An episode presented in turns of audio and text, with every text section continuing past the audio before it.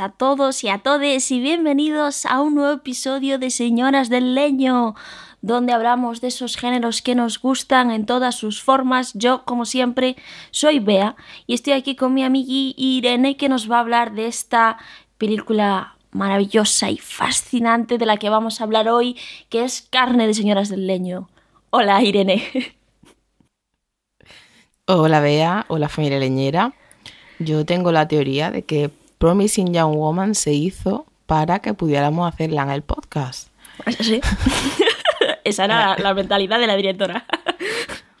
Promising Young Woman es una película del 2020 eh, dirigida y guionizada por Emerald Fennell, que es una reina. Gracias, Emerald Fennell, por darnos esta película. Gracias. En el reparto tenemos a otras reinas como Carey Mulligan, eh, la Verne Cox, tenemos a Bob Arnan, Alison Brie, Connie Brighton, Jennifer Coolidge, eh, Adam Brody, un montón de gente talentosa, como siempre. ¿Y de qué va Promising Young Woman? Pues no lo voy a decir. ¡Oh! ¡Vaya! Ella, misteriosa. No lo voy a decir porque tanto Bea como yo hemos llegado a la conclusión de que vimos la película sin conocer sinopsis ni saber historias de ningún tipo. Y la película nos consumió, la película nos arrastró dentro, la película funcionó como un imán. Entonces, eh, no queremos, digamos, mm, estropear la experiencia de dar una sinopsis estándar de mierda de tipo Film Affinity, cuando es mucho más y vamos a ir hablando de todo lo que abarca y de todos los temas que abarca y de todas las cosas que nos quiere contar a lo largo del podcast. Eh, sí sería importante que si tenéis intención de verla, y por favor, mm, haceros ese favor, vedla, eh, lo hicierais antes de escuchar el podcast, ¿vale? Eh, porque vamos a destriparla, vamos a, vamos a hacer spoiler pues continuamente. Y nada, y que luego volváis, por supuesto, y nos escuchéis, como siempre. Algún día, mi leño tendrá algunas cosas que decir al respecto. Es que quiero empezar leyendo un poema, igual, pero bueno, da igual yo es mi podcast y yo vengo aquí a leer lo que me salga de las narices. No se puede empezar mejor de otra manera. La forma de empezar, si tienes varias opciones para empezar algo, es con un poema. Siempre. Claro. Poema. Antes de cocinar, antes de follar, antes de tomarte el, el tranquimacín del día, antes de todo. Poema. Yo quiero empezar leyendo uno de mis poemas favoritos. Un poema de una de las diosas más grandes eh, de este mundo y es, por supuesto, un poema de Rosalía de Castro. La Rosalía, no, la otra. Eh, eh, está, por supuesto, en gallego. no voy a cometer la herejía de intentar traducir semejante obra maestra. aguzad vuestros oídos y punto, porque es una cosa tan grandiosa que, y tan poderosa que, por supuesto, arrastrará cualquier barrera idiomática y sentiréis lo bonito y maravilloso que es este poema. Y estoy hablando, por supuesto, de A Justiza pola man. Y dice así: Entonces, cal loba doente ou ferida, dun salto, Con rabia pillei a fouciña. rondei paseniño, nen as ervas sentían, e a lúa escondíase e a fera dormía, cos seus compañeiros en cama mullida. Mireinos con calma e as mans estendidas, dun golpe, dun sollo, deixeinos sen vida. E ao lado, contenta, senteime das víctimas, tranquila, esperando pola alba do día. E entonces, entonces, cumpriuse a xustiza, eu, neles, e as leixes na man que os ferira. Hay un antes y un después en la vida de todo ser humano. Después de que Bea mm, lea un poema. esto es una realidad. Esto es una realidad, Bea. Gracias por este momento. ¿Vale? No, no, no, no, estoy siendo irónica, no estoy, no estoy, no, Ah, ¿no? estoy, no, no, no, no tengo puesta la chapita de coña. Estoy, estoy manifestando mi sentir. Ay, pues muchas gracias. Nada, hombre. ya, ya podemos empezar a hablar de la película si quieres. Promising Young Woman se podría incluir digo se podría, entre comillas, porque creo que lo que hace es subvertir todo esto, pero se podría incluir dentro de esa categoría cinematográfica eh, tan dada sobre todo en el terror, que es el rape and revenge, cuya definición es tan simple como su propio nombre. Es una película que se centra en una violación y el castigo que según qué película estés viendo lo busca la propia víctima o una persona externa, como un ser querido o un familiar. Y esta separación es importante, Creo que son dos tipos de película clara. No significa lo mismo que la eh, mujer víctima de la violación reconozca que ni el sistema ni la ley va a protegerla y se tome la justicia por su mano, que un hombre venga a su hija o a su esposa, ¿eh? relegando esa trama a una puta excusa para justificar una versión desatada y estúpida de la masculinidad, ¿no? Que eso ya es otro tema. Pero eso no significa eh, que todas las películas Rape and Revenge del primer tipo, de ese primer tipo de, mujer víctima, eh, sean la cumbre del feminismo. no, eh, de hecho, yo creo que es uno de los grandes problemas que para mí tiene este género, que durante muchísimos años, desde los 70 incluso, muchísimos directores masculino han abrazado muchísimo la excusa del feminismo y el empoderamiento femenino para caer en una mirada masculina más, como si no hubiera ya suficientes, ¿no? Explotando el morbo de estas situaciones y el deseo colectivo, por qué no decirlo, de ver a una mujer sufrir estos abusos. Y es uno de los grandes problemas que tiene para mí el Rape and Revenge, ¿no? Y yo creo que esta película, con algo tan simple como dos cosas clave, ¿no? La primera es que esto que estoy diciendo lo subvierte completamente, porque quien lleva a cabo el castigo es un ser querido, pero no es un hombre, es una mujer es una amiga. Y esto permite a la película convertirse en un híbrido perfecto entre estas dos categorías, ¿no? Porque eh, no hay que enseñar ni, ni centrarse en los aspectos morbosos de la historia. No vemos nunca realmente de forma explícita lo que le pasó a la amiga de Casey. Y gracias a Dios que no lo vemos, también te digo, yo no quiero verlo. Entonces no vemos eso porque le ha pasado a otra persona, pero la venganza la persigue una mujer inspirada por un sentimiento de sororidad y no por un sentimiento de eh, tengo que ser el protector masculino, ¿no? Tengo que ser eh, el salvador.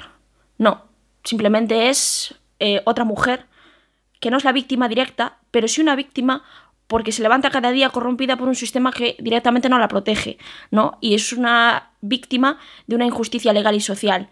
Y por eso creo que es un híbrido perfecto entre estas dos categorías de rape and revenge que estoy diciendo. Y por no hablar que esto es, yo creo que, que, lo más importante de esta película y a la hora de enfocar un Rape and Revenge que realmente aporte algo como sociedad y no una mierda morbosa más, es que está dirigida y escrita por una mujer. Está dirigida por una mujer y esto se podría decir desde kilómetros. Eh, y se nota muchísimo, se nota especialmente en esto que ha comentado Bea de la falta de gratuidad de escenas eh, y en la falta de morbo. Eh, yo tengo muchísimo, muchísimo problema con las escenas de violación. Es uno de, de los tipos de escenas eh, que más reticente soy a ver. Y cuando están eh, este tipo de escenas en las películas, normalmente soy muy reacia a verlas. Aunque me prometan que es un peliculón, que me va a encantar, que bla, bla, bla, bla, si hay una violación, yo tengo bastante problema. El Rape and Revenge, si tomamos como ejemplo algunos de los títulos más representativos, como pueda ser Escupiré sobre tu tumba, La última casa a la izquierda, en fin, todos sabéis de, qué película estamos hablando. Eh, son esto, ¿no? Un muestrario, un escaparate a una tortura que sí, con la excusa del feminismo, de que luego nos vamos a cobrar esta venganza, vamos a poner en su sitio al hombre, pero ya nos han hecho tragarnos minutos y minutos de una violación con la que lo hemos pasado fatal, en la que estamos viendo a una mujer sufrir, está, en fin, y, como ha dicho Bea, con una, con una mirada masculina. Eh, y desde el morbo masculino, mm, que además no se puede negar, porque de hecho eh, las violaciones son uno de los mm, temas predilectos de mm, consumo del porno. Y esto es un hecho, ¿vale? No es. es un hecho. Entonces, pues eso es algo que, que está ahí. Se nota, se nota mucho que esta película eh, que la mirada que está detrás de la cámara es la de una mujer. ¿Se puede hacer un Rape and Revenge sin este morbo? Sí. No sé si habéis visto Revenge, que es una película estupenda de 2017. Mm. Es una de las que me han, me han gustado de, de este género porque, sinceramente, cuando llega el momento de, o sea, tú sabes que va, va a ocurrir, ¿vale? Va a ocurrir ese catalizador que, es- que es la violación, ¿no? La violación se corta. Que esta mujer está en un problema, está en peligro y, y te enseñan qué va a pasar, tú ves, lo, ves claro que va a pasar, pero esa escena se corta, ¿no? Se corta porque no necesitamos verlo para saber lo que va a pasar. Nos enseñan ya luego lo que es el tema venganza, ¿no? No está esa mirada masculina de morbo ahí. En esta película que nos encontramos, eh, nos encontramos primero a una directora que le está escupiendo en la cara este subgénero, digamos, de alguna manera. No de forma irrespetuosa, sino de forma... mm, o sea, o, o hemos pillado, sabemos que hay un componente morboso en esto y que estamos poniendo al feminismo de escudo, ¿no? Y pues lo que ha comentado Bea antes, por ejemplo, el, el tema de el vídeo. Afortunadamente, no llegan a enseñarnos nunca el vídeo de esa agresión. Incluso el audio, que sí se puede escuchar en un momento dado, lo que escuchamos es una cosa muy... ¿Vale? Ahí hay una, una cosa muy... Lo necesario para continuar con la trama y ya está. Exacto, lo necesario para continuar con la trama. Es un, vale, que sepas porque necesitamos escuchar una de las voces, necesitamos, en fin. Por eso nos están poniendo el audio. No hay un morbo ni hay un nada, ni vamos a ver nunca el vídeo. Sí. Del mismo modo, hay otra escena eh, más adelante en la película que también podían ser un festival de, de lo visual, del morboso, del, del recrearse en, el- y que no utilizan Sí. estos recursos. Sí, sé de lo que estás hablando, ya lo hablaremos un poquito más Sí. adelante, porque sí que Sí, tiene tela, tiene tela. Sí, sí. ¿vale? No utilizan este recurso. No es, no es, no es una forma de causar shock. Es un elemento para seguir adelante con la trama y para contar una historia. Y creo que esto, pues, no sé, que a mí me parece que hay una, una diferencia abismal en, en, en la forma de dirigir este tipo de cine. Sí, sí, sí, sí, sí, estoy de acuerdo. Además, yo creo que otra cosa que tiene mucho el Rape and Revenge, que se nota cuando está hecho por un hombre y cuando está hecho por una mujer, es sobre todo en el retrato del- de la figura del violador.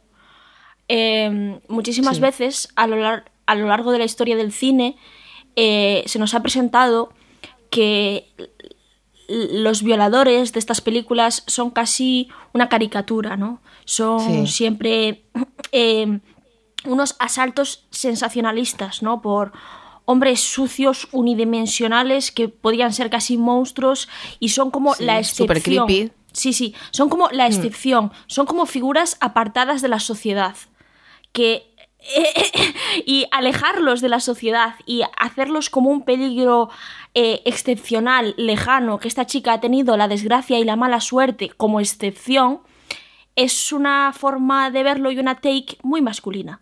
Una take que una mujer no haría. y que evidentemente Promising Young Woman no hace. En Promising Young Woman, eh, estos hombres malos no son eh, eso, caricaturas, villanos que podrían salir de Batman. No, son la norma. Son gente normal que convive con nosotros a diario. Y yo creo que eso hay un poco donde está el terror. Y donde Promising Young Woman, aun siendo una película con un tono ligero y un tono de comedia romántica, eh, creo que tiene realmente muy bien escogido eh, el terror para cierto grupo de personas que son, por supuesto, las mujeres. Esta es una película absolutamente terrorífica para cualquier mujer, porque es una película hecha por mujeres y para mujeres. Yo creo que es uno de los aspectos más, más importantes de, de la película.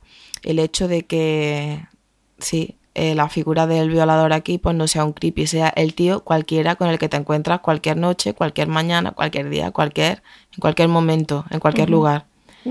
Eh, aquí el violador puede ser el tío que acabas de conocer, cultísimo, mm, cinéfilo, super guay, bohemio. Puede ser el tío buen rollero que quiere invitarte a una copa.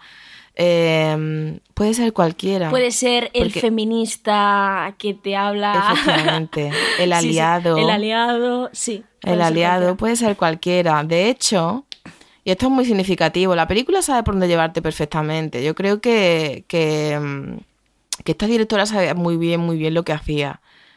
En la primera escena, tú casi de forma inconsciente, aunque sabes que evidentemente va a pasar algo porque te va a contar algo gordo, ¿no?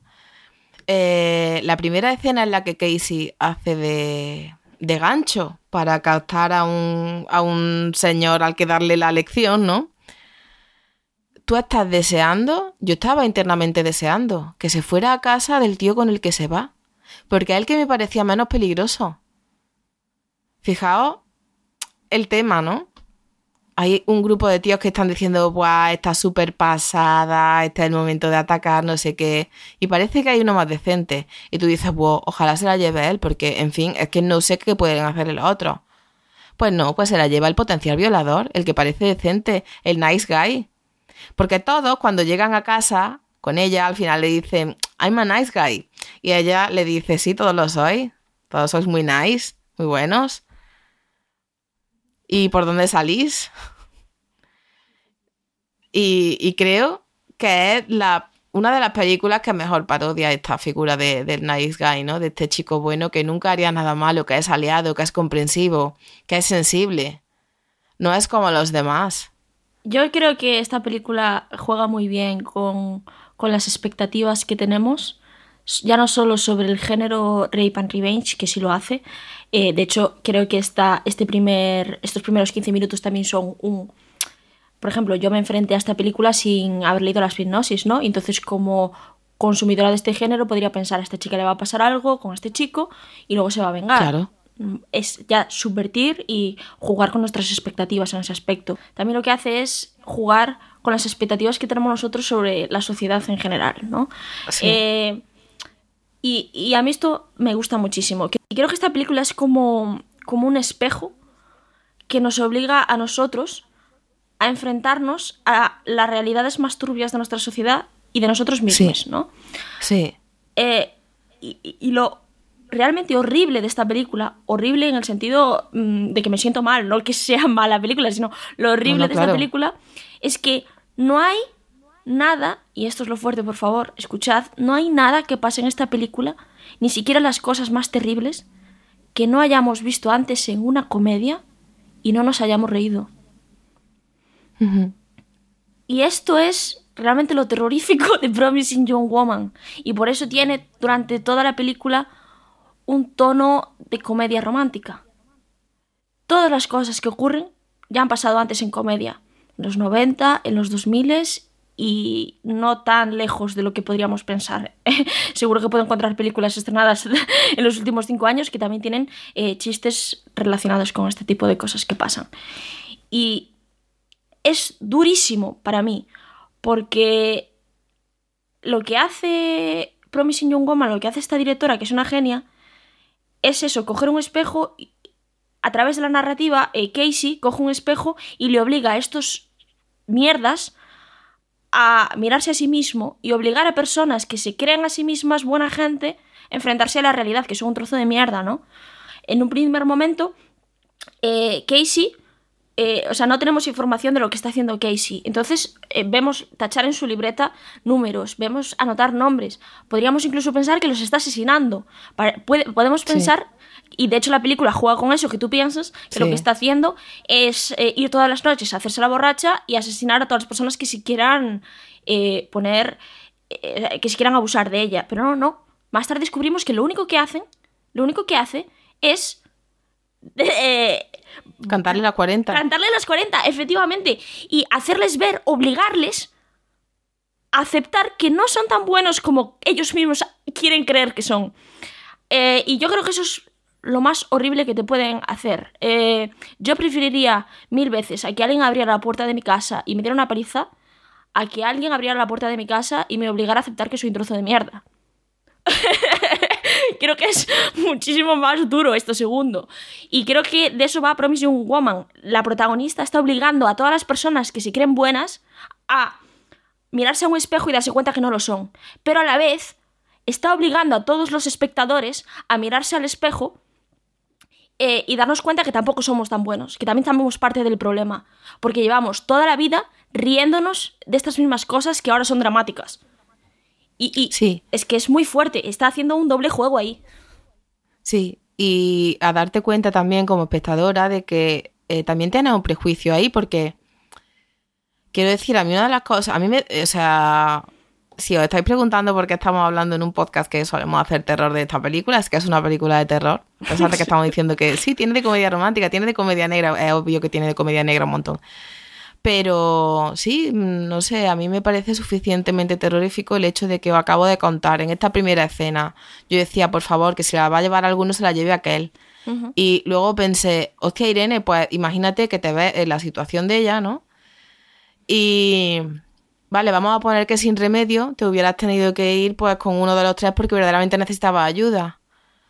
En tu cabeza esta era la mejor opción y hubieras elegido como la mierda. También da mucho miedo pensar en eso, también te arrastra dentro, es lo que hemos hablado antes, te arrastra un poco en esa narrativa y dices, em, ¿te das cuenta? Sí, sí.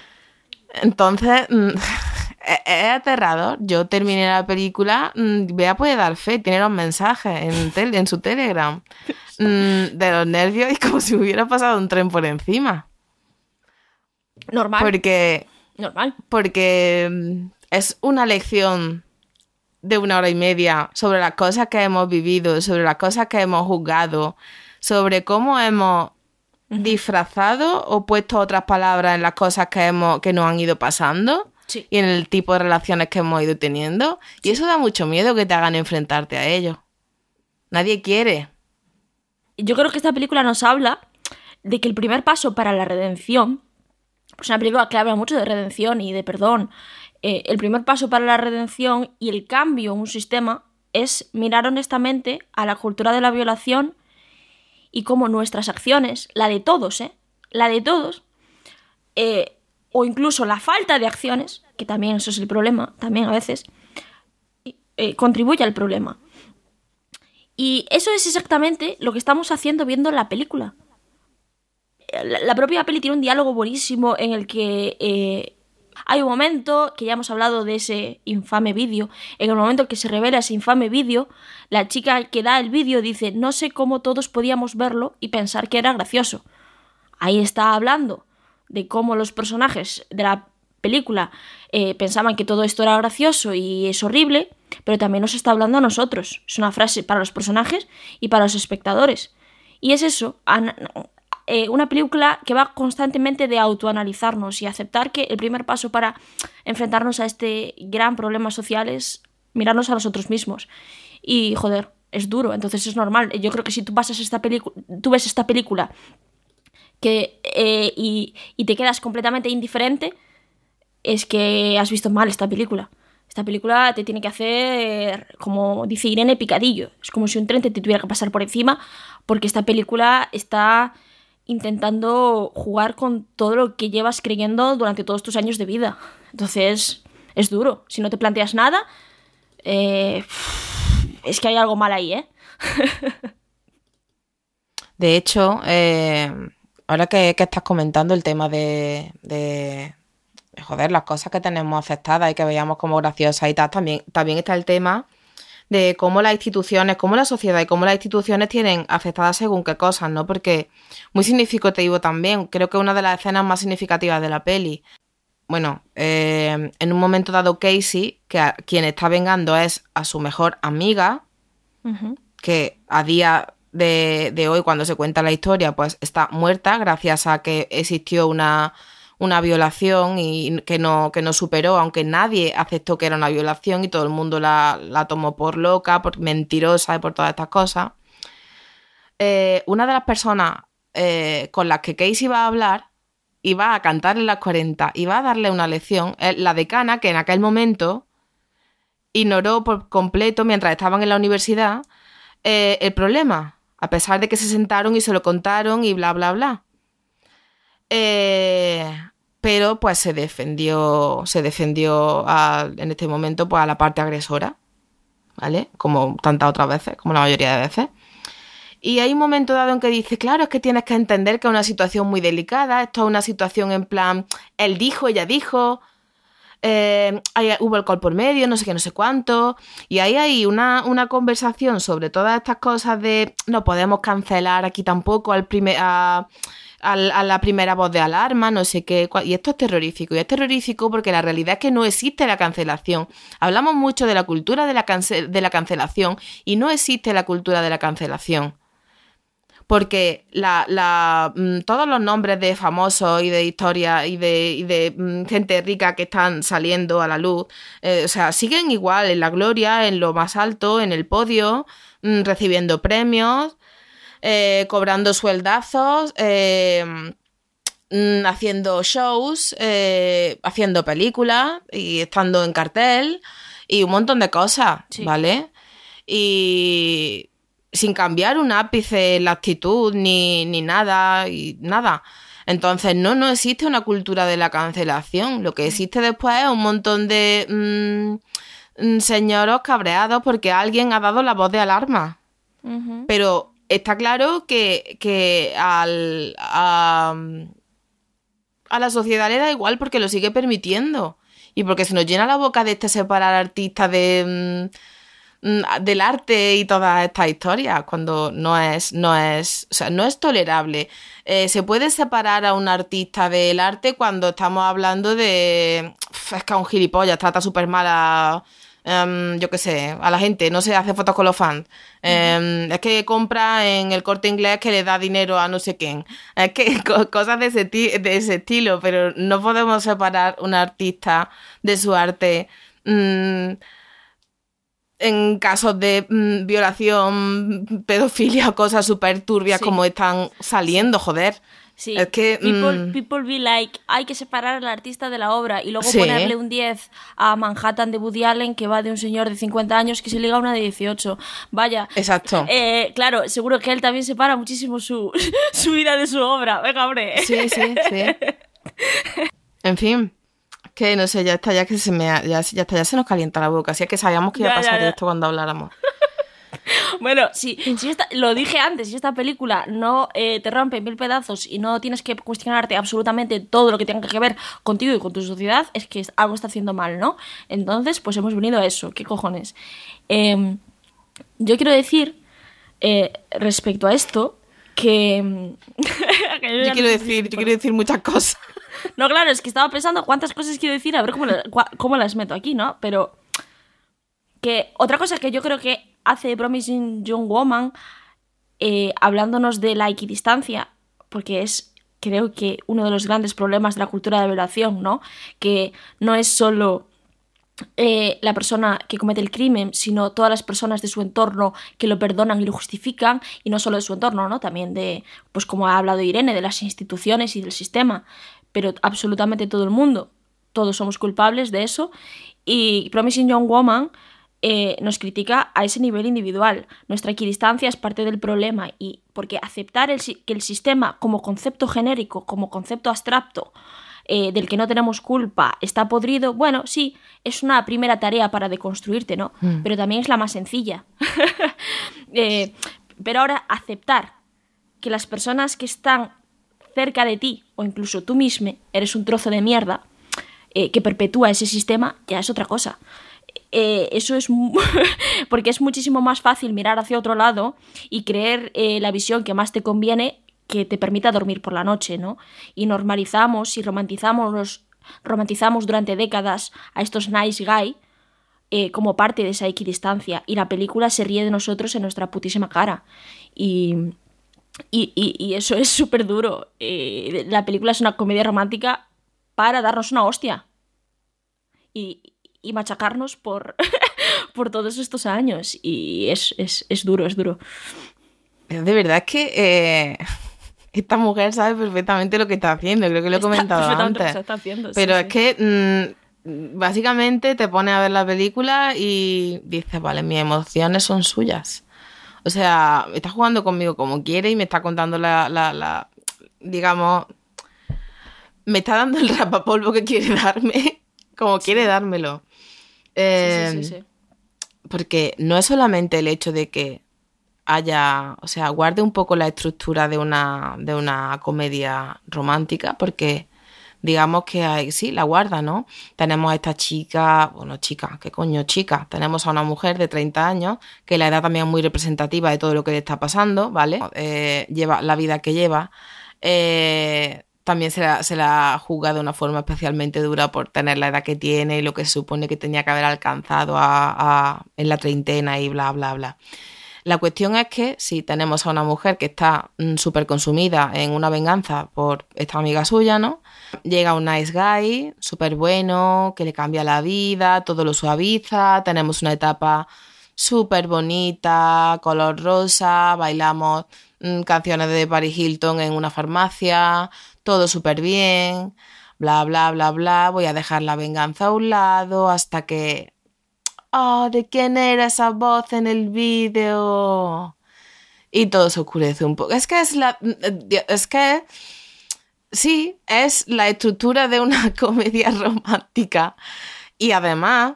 Eh, o sea, creo que está dirigida de forma magistral y que todos los elementos que se utilizan eh, para completar esta historia funciona a la perfección. Y sí, incluida la música. Porque tú estás viendo escenas en las que te estás sintiendo una mierda y estás viendo escenas en las que dices, Buah, estoy sintiendo el peligro, me estoy sintiendo mal porque va a pasar algo. Pero te está sonando el toxic de Britney Spears de fondo. Mm, te están, están queriendo jugar. con el, el, mamarracheo y con, el, con ese humor negro de y ah. ahí es donde se ve realmente, para mí, la mirada femenina en cuanto a dirección. Y ya no solo guion, porque se pueden contar historias traumáticas en el cine sin un filtro que vuelve todos los colores grises. Esto es una primera noticia para algunos señores, ¿no? Eh, se, puede contar, se pueden contar historias traumáticas con colorines. ¡Wow! Primera noticia para algunos. ¿eh? ¿eh? se puede hacer una crítica social en el cine sin hacer un drama que grita en cada escena, mira qué serios somos. No, también puede ser mamarracho y contar cosas eh, a través de una estética de los 2000 de rom-com que es lo que demuestra que es una película hecha para chicas, porque tú reconoces todas estas referencias y reconoces toda esta estética y este, esta estructura porque llevas creciendo toda tu vida con este tipo de películas. Entonces, ahí bien. Y también se pueden contar cosas incómodas que se te inyecten en la puta piel eh, sin hacerte querer vomitar. También inconcebible para algunos directores, ¿no? Mm. Y se pueden, como dice Irene, usar canciones de Paris Hilton como el medio para volver tu narrativa inteligente. Increíble. Son cosas que se pueden hacer cuando le dejas dirigir a una mujer.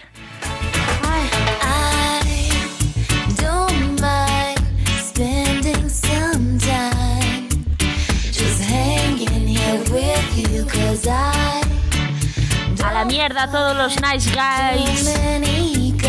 Da igual que bailéis pariquito en una farmacia, sois idiotas.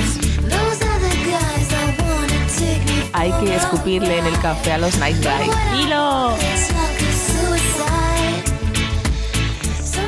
Ay. I'm falling in love with you fui cómplice de la violación de grupal de una de tu mejor amiga, casi una hermana, pero I'm falling in love with you. Ay. Estoy apretando tanto los puños que tengo los nudillos blancos. ¿Habéis visto esta imagen de, de señor, del señor tóxico que, que empieza a restringir sus emociones hasta que cruza el puño y rompe la pared y se cae el, la cal de la pared.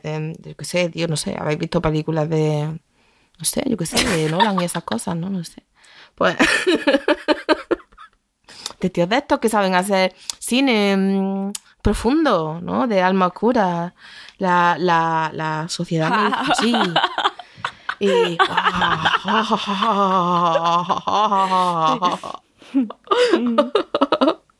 bueno, ya sabéis de qué hablo. Pues así tengo los nudillos ahora mismo, porque, en fin. Ay, yo creo que también un trabajo que hace muy bien esta película es el cast. Eh, todo, todo el trabajo de reparto. Oh, Dios, sí. Empezando por el Nice Guy, eh, que es un hombre al que yo amo. Eh, me cuesta muchísimo ver esta película, por favor me cuesta muchísimo. Y no solo él, eh, absolutamente todo el mundo. Eh, todos los chicos, sobre todo, eh, son actores que ya han trabajado en algún tipo de obra en el que han hecho de persona adorable y tú ya les has cogido ese cariño, incluido también el propio violador, bueno, todo este tipo de, de, personas que quieres querer. Ya han cogido a propósito a este tipo de actores, incluso también las, eh, las chicas que tampoco las mujeres en esta película se quedan libres de, eh, de culpa y libre de misoginia interiorizada, por supuesto, y también ellas son eh, auténticas reinas y que las hemos visto en también un montón de, de obras anteriores que hacen que las amemos con todas nuestras fuerzas. Entonces, hay ahí un trabajo de... Son todas personas que quieres amar, pero eh, no deberías, y esta es la película otra vez, hablándonos al espectador de eh, planteate las cosas, planteate las cosas. Uf, qué dura es esta peli, de verdad, es una hostia emocional cada cinco minutos. Em, lo cierto es que, eh, ya que he hablado Bea antes del hecho de poder contar una historia dura, poder denunciar cosas serias e intensas, importantes, y que se puede hacer sin, sin necesidad de que toda la historia esté contada mm, de noche en un cielo nublado, con tormenta, mm, vestidos de negro, mm, apretando los puños. Con un filtro gris. Neither. en fin. Eh, me gusta mucho. Me gusta mucho la fotografía y me gustan mucho los colores de esta película. Y cómo también coge, escupe la cara a eso, ¿no? A esa forma de querer contar. Oye, vamos a ver que, eh, que es válido que quieras contar tu historia, que utilices como reflejo el gris, el negro y el bla, bla, bla de las emociones. pero, pero yo me aburro.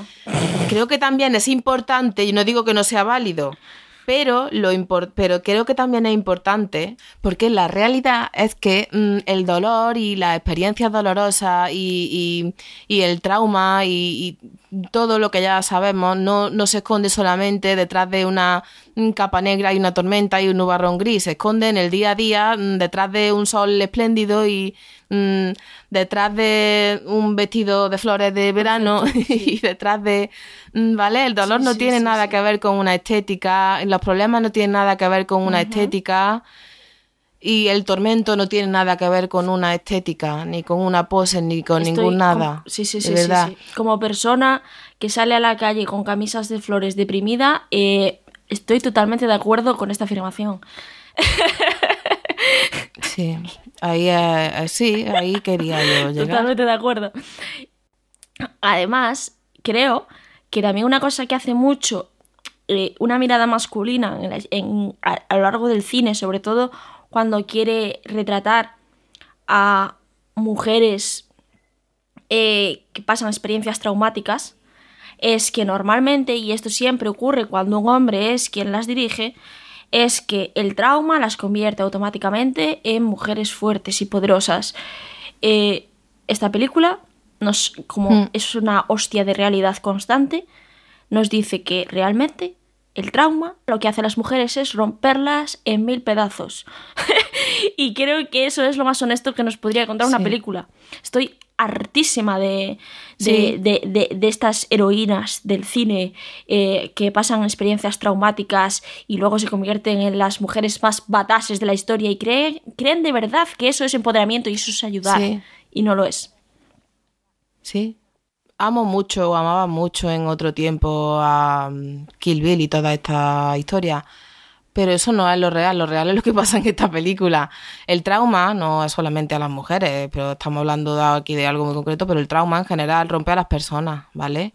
Utilizar todo el rato el trauma como una... Pero esto sí que lo utilizan sobre todo los, guionistas masculinos. Eh, eh, el, trauma como vehículo para hacer fuerte a una mujer, a un personaje, porque estamos ya estamos en lo de siempre, en el hecho de que no consideramos que la mujer tenga una fortaleza per se y lo tiene que conseguir a base, de cosas, ¿no? Y por supuesto lo consigue, lo consigue a, base de traumas, ¿no? Ya llegamos a un momento que le da la chapita de mujer fuerte y ya. Eh, no, no. El, trauma rompe a las personas. El trauma hace que las personas desconfíen, que las personas se depriman, que las personas necesiten mm, terapia y medicaciones y estar solas y asumir cosas o estar acompañada y contar cosas. No sé, cada cual asume sus problemas y su historia eh, como puede, ¿no? Y otra cosa voy a decir, porque es lo que ha dicho Bea antes de, el trauma rompe. Sí, pero incluso cuando rompe a las personas y no tenemos ganas de salir con una katana a romper cabezas, hacemos otras cosas, como en este caso eh, hace Casey, que es ir a dar lecciones, a hablar cara a cara, a enfrentar las cosas también estamos siendo fuertes. Ser fuerte, ser fuerte no es, no es llevar una katana en la mano y decir, bueno, me he vuelto superbadas por este trauma que me ha hecho superar. No, a veces no vas por ahí con una katana ni queriendo cagarte en los muertos de todo el mundo, ni, ni y sigues siendo fuerte igualmente. El trauma no nos quita fortaleza, nos obliga a tener que enfrentarnos a cosas de forma más lenta, menos lenta, más acertada o menos acertada y no nos quita validez. Y siento que eh, muchas veces a la hora de retratar mujeres en el cine, eh, cometemos eh, ciertos errores, sobre todo cuando, cuando la directora es una mujer, a veces cometemos el error em, de ponerle a tu protagonista muchísimo más peso del que debería, ¿no? Como que, que, tiene que ser una mujer perfecta, ¿no? Porque está representando el, el feminismo, es la cara de, de, del movimiento, ¿no? Y, en este caso, yo creo que Casey para mí es eh, una guía de lo que tienes que hacer. O sea, porque hasta en la vida real, a veces nosotras mismas eh, podemos pecar de exigirle a una mujer eh, la perfección moral y política, ¿no? Y, y en Promising Young Woman a todo eso le importa una mierda. Su protagonista, eh, Casey, solo se rige por una cosa y es la rabia. Eh, no es una mujer noble, no es una mujer admirable, eh, ni siquiera es una mujer cookie, ¿no? Ni una abanderada del movimiento para exterminar la cultura de la violación, no. ella, para ella solo existe la rabia y no es un sentimiento que la lleve al análisis político, a la empatía o a ser una heroína. A ella no le importa. Y bien por ella, ¿sabes? Y no es una mujer perfecta. Eh, ¿Y qué? y creo que, eso, que eso hace, hace la película eh, muchísimo más profunda de lo que podría parecer, ¿no? Con Casey no es una mujer perfecta. Promising Young Woman tampoco es una película perfecta pero ambas nos llevan por un viaje hacia una de las cosas más importantes que tiene esta película, que es un viaje hacia la fantasía, hacia una fantasía de poder muy necesaria, porque a algunas personas, desgraciadamente, es lo único que les queda. Y eso es para mí lo más importante de Promising Young Woman, que es una película que tal vez no te enseña lo que quieres ver, pero sí lo que necesitas ver. Y eso nos lleva a, yo creo, que hablar del final tenemos que hablar del final. Uf, ya os digo, me pasó un tren por encima. Ya te digo, ya te digo, ya te digo. No sé ni por dónde empezar, pero vamos a hacer las cosas bien. Voy a empezar por el... ¿El principio, del final? el principio del final. Casey em, decide ir a la despedida de soltero de el hombre que mientras estaban en la universidad violó a su mejor amiga. Mientras otros lo jaleaban, probablemente otros hombres que estaban en esa despedida de soltero también eran los que estaban jaleando en el vídeo igual que su novio. Uf. Esta despedida sale mal. Cosa que eh, podíamos esperar. Quizá lo que no esperaba es que doliera tanto o que se pueda clavar tanto. Una forma de subvertir el, el Rape and Revenge para siempre es hacer que nuestra protagonista muera. Es así. Es súper doloroso, pero a la vez súper real. No podía ser de otra manera. Y muere además a, manos del violador. No podía ser de otra manera. Es imposible que Casey hubiera entrado en una casa tranquilamente llena de 20 tíos gritando unga, unga, unga, borrachos, y hubiera salido viva de ahí. No sería realista, no sería honesto y iría en contra de toda esta película. y ella, por supuesto, también lo sabía, como personaje y como, como y la directora también debería saberlo. Es imposible que ella no lo supiera al entrar y eso también lo veremos en el plot twist más épico de, de la película. duele mucho, duele mucho y porque además justo antes de morir que tenemos que decir que bueno, eh, como ella está haciendo como que es la stripper, ¿no? Que, que va al... A la despedida, sí. A, a, la despedida de soltera, ¿no? Y se lleva solo a una habitación al, al señor al que, al que va a, a cantarle, digamos, las 40. No, no, este no iba a cantarle solo las 40, este iba a hacer un poquito más de pupa. Pero, eh, bueno, él, básicamente ya empieza a contarle toda la historia de la amiga y todo, y bueno, toda la vaina de ¿por qué estoy aquí? ¿Te acuerdas de ella? Mm, venga, di su nombre, venga, no sé qué, no sé cuánto, todas estas cosas, ¿no? Y él, por supuesto, empieza a defenderse en plan, es que no sabes qué difícil lo tenemos porque yo no hice nada que ella no quisiera, bla, bla, jiji, jaja. Mm, es que lo tenemos súper difícil. ¿Tú sabes cuál es hoy día la pesadilla de los hombres? Es que mm, ya no podemos hacer nada sin que se nos culpe, vivimos aterrorizados, no sé qué, no sé mm. cuánto. Y le dice ella, ¿tú sabes cuál es la pesadilla de las mujeres? Y la va a vivir como un par de minutos después porque el pavo se va a soltar, se va a soltar y, la, va, y la va a matar. Este pequeño diálogo me recuerda mucho a hay una serie que se llama The Fall, no sé si la habéis visto, mm, si sois súper fan de Gillian Anderson seguro que sí. La cuestión es que mm, em, ella habla, bueno, va sobre un asesino misógino, ¿no? Sobre una serie de asesinatos mm, cuyo motivo principal es la misoginia ella.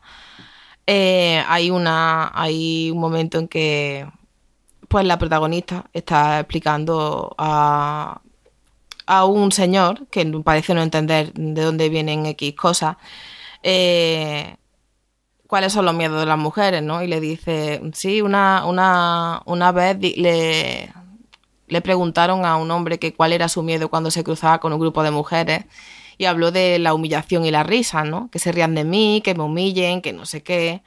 Y cuando hicieron la pregunta eh, de una mujer que se cruzara un grupo de hombres, pues ¿cuál es el miedo que tienes si te cruza un grupo de hombres enorme por la calle, bla, bla?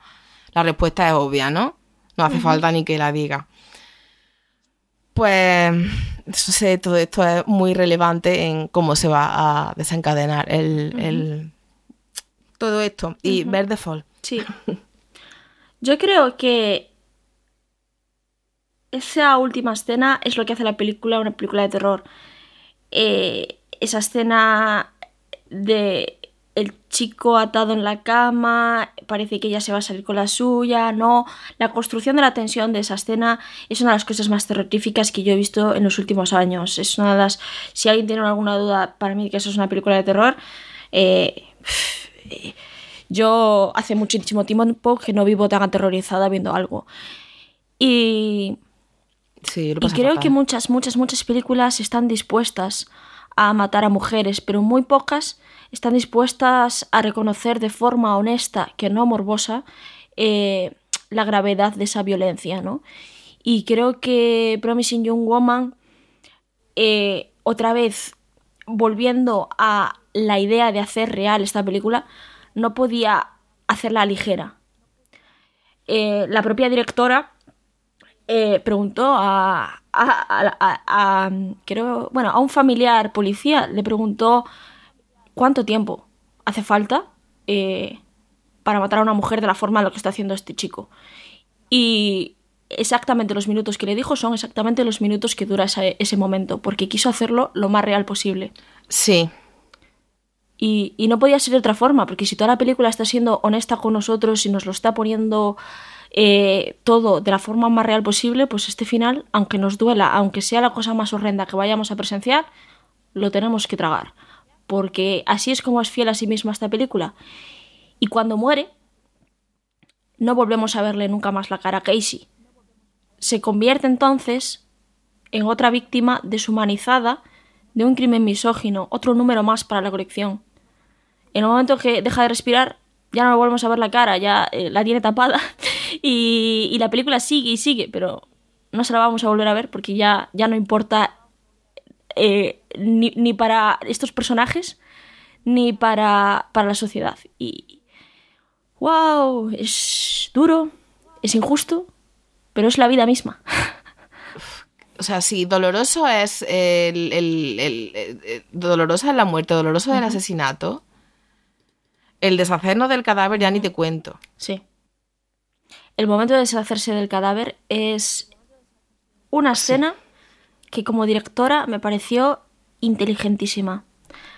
En el momento en el que eh, toda la película ya han utilizado la banda sonora de forma súper inteligente y ya hemos hablado de ello. Pero mientras están que- quemando el cadáver suena una versión de Something Wonderful. Una canción de gran fan de los musicales como soy, reconocí al instante una canción de El Rey y yo, una película del 56, si no me equivoco. Y es una película en la que la mujer del rey canta esa canción perdonándole todos los comportamientos tóxicos porque a veces es bueno. Con ella a veces es bueno. ¡Wow! Una elección de canción sin duda inteligentísima para poner mientras dos personas están quemando un cadáver. ¡Wow!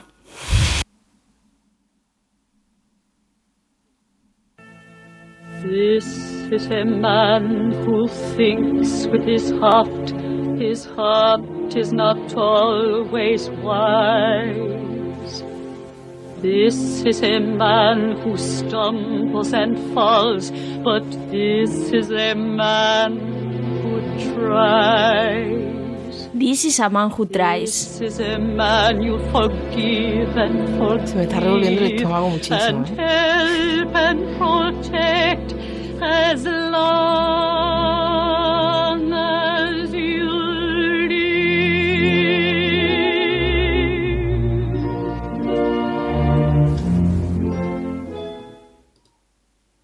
La peor parte de todo esto, bueno, la peor, la peor es que está muerta. Eh, pero luego viene, pues el después, ¿no? El dónde está, ha desaparecido, hay que denunciar la desaparición, hay que buscarla. Y la policía se sienta con sus propios padres y su propio padre, y esto se ha repetido 500 veces en la vida real. Basta escuchar un par de episodios de True Crime, de cualquier caso, en el que haya muerto una mujer joven. Su propio padre dice, en realidad no es tan raro, seguramente esté bien, ya volverá. Vale. Ok. Uf. Le preguntan a otra persona, la verdad es que muy bien, no estaba, estaba loca. Estaba loca porque había estado deprimida, mal por su amiga, porque había dejado una carrera para trabajar en una cafetería. Estaba loca. Porque Sí, eh, le preguntan a su novio, que por supuesto es culpable y no va, o sea, ve la forma maravillosa de, de deshacerse de todo este entuerto, ¿no? No le da ni por, él él sabía dónde estaba, no le da ni por decir, hostia, pues sí, iba aquí, ¿no? En ese momento ve la forma de librarse. No sé dónde estará. No le impresiona a lo más mínimo pensar, pues puede estar ahora mismo muerta. Lo duro es que le importa un carajo a todo el mundo una vez no está.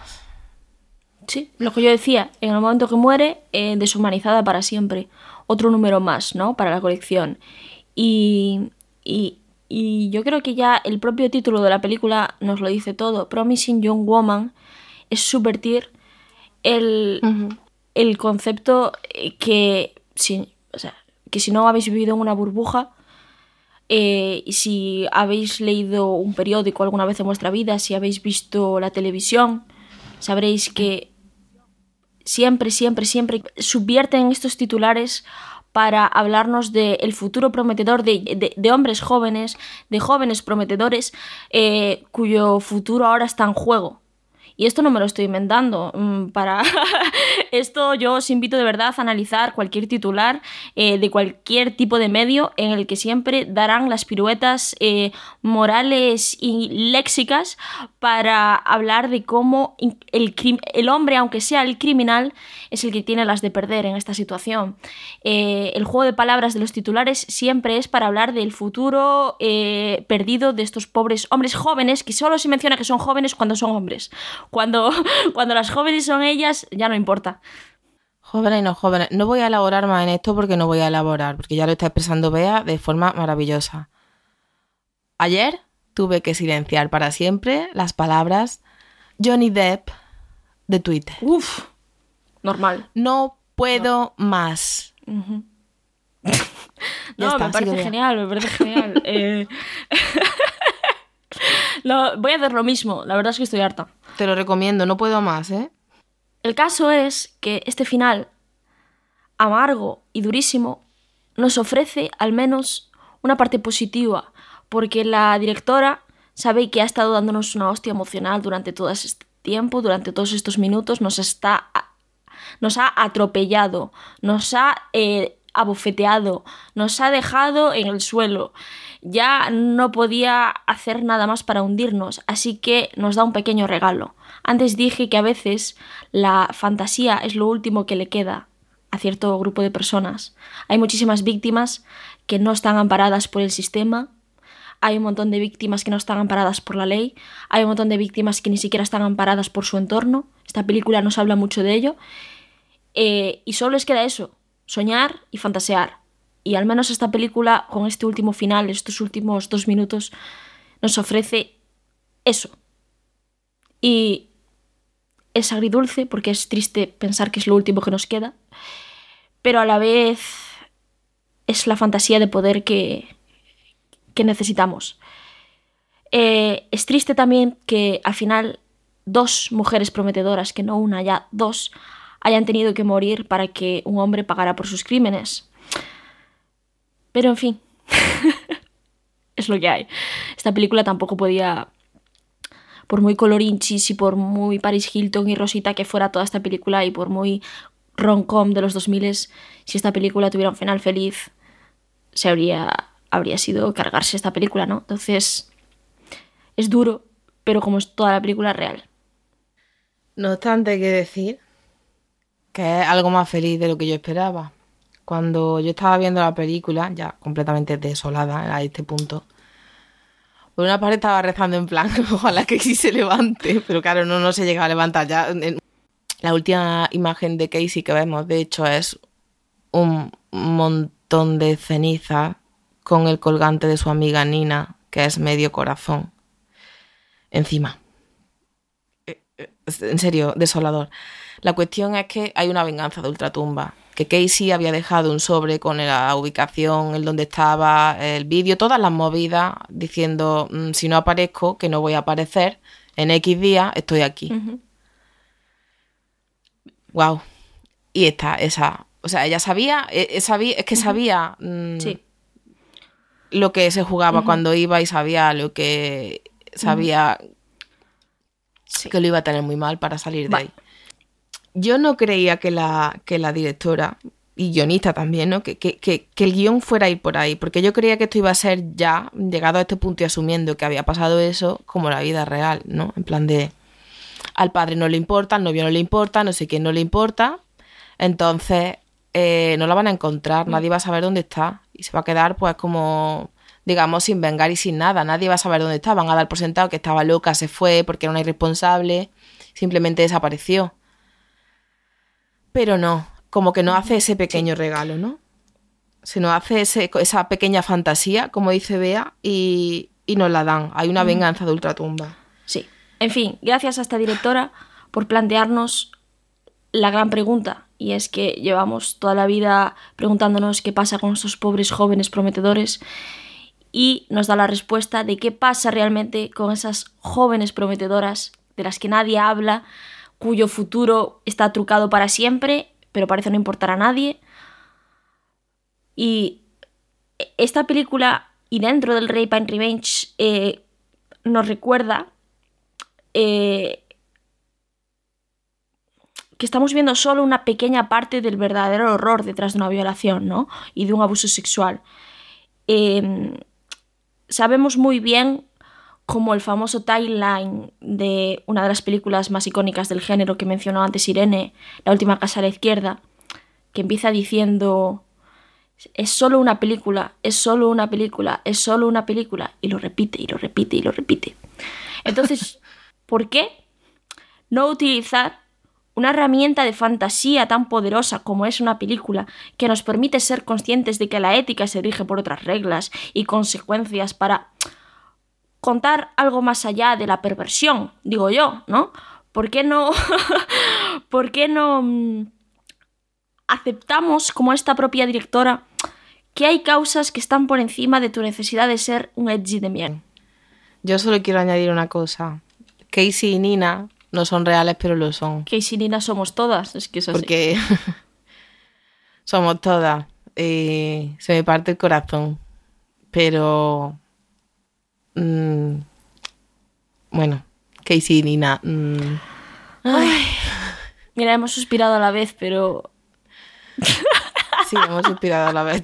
que sabía que iba a pasar esto. sabía- o sea, wow. bueno, familia leñera, esperamos que hayáis disfrutado este episodio. Nosotras nos hemos vaciado bastante. Y nada más, tenemos redes sociales, somos Señoras del Leño en Facebook, SDL Podcast en Instagram y Twitter, y tenemos una página web que es... www.sdlpodcast.com. Allí podéis escuchar nuestros episodios o si no también podéis hacerlo a través de vuestras plataformas de podcast habituales, que vosotros sabréis cuáles son porque por algo son vuestras plataformas de podcast habituales. Asumo, imagino que serán algo así como Spotify, Evox, Podimo, Apple Podcast, todas esas. Importante, en nuestra web tenemos también nuestra plataforma de Coffee, donde también queríamos aprovechar para dar las gracias a todas esas personas que están aportando, aunque sea un pequeñito granito de arena, aunque sea para invitarnos a un té. A nosotras nos hace muchísima ilusión y de verdad que ayuda muchísimo para mantener esta hermosita web y todo. Recordad siempre, siempre, siempre, siempre que sois peña súper válida. Y por favor, bebed mucha agüita. Sé que este episodio ha sido denso, ha pasado un mal trago, pero igual que la película. Y al igual que la película, también lo compensa con otras cosas. Nosotros lo vamos a hacer despidiéndonos con la más grande, Britney Spears.